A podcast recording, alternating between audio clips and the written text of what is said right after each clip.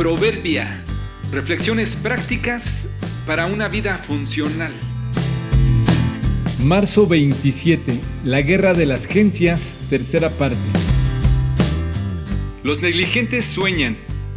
Los diligentes sueñan y logran.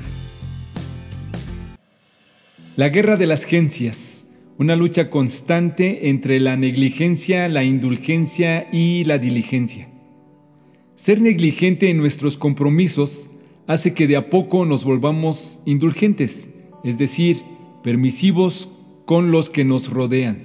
Digamos que a fuerza de malos hábitos bajamos la guardia y cedemos en nuestra honorabilidad, nuestros compromisos y nuestros plazos. La negligencia y la indulgencia hacen alianzas para empujarnos a vidas diluidas y con dificultad para lograr propósitos serios. La diligencia, por su parte, es el interés, esmero, rapidez y eficacia en la realización de un trabajo o una obligación.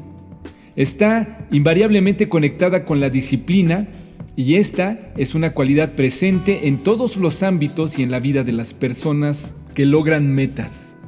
Observa cómo está presente con los atletas y los artistas, que deben practicar y ensayar horas y horas hasta conseguir un tiempo o una rutina. La ocupan los empresarios para plantearse metas, negociar, ahorrar, tocar puertas, cumplir plazos. Debe estar presente en la dinámica familiar si los padres quieren forjar hijos de bien. Hasta está presente incluso en las prácticas de los delincuentes que deben esforzarse para lograr sus fechorías. Digamos que la negligencia se da de manera natural, simplemente no hay nada que hacer. Te dejas llevar por la desidia y la flojera. Por su parte, en cuanto a la diligencia, hay que esforzarse constantemente. Pero vale la pena ya que con el tiempo ella también llama a sus hermanos y amigos.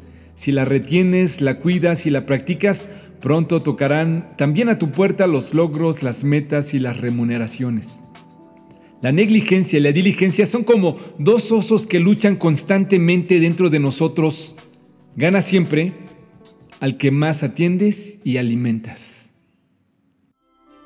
El perezoso ambiciona y nada consigue. El diligente ve cumplidos sus deseos. Proverbios 13:4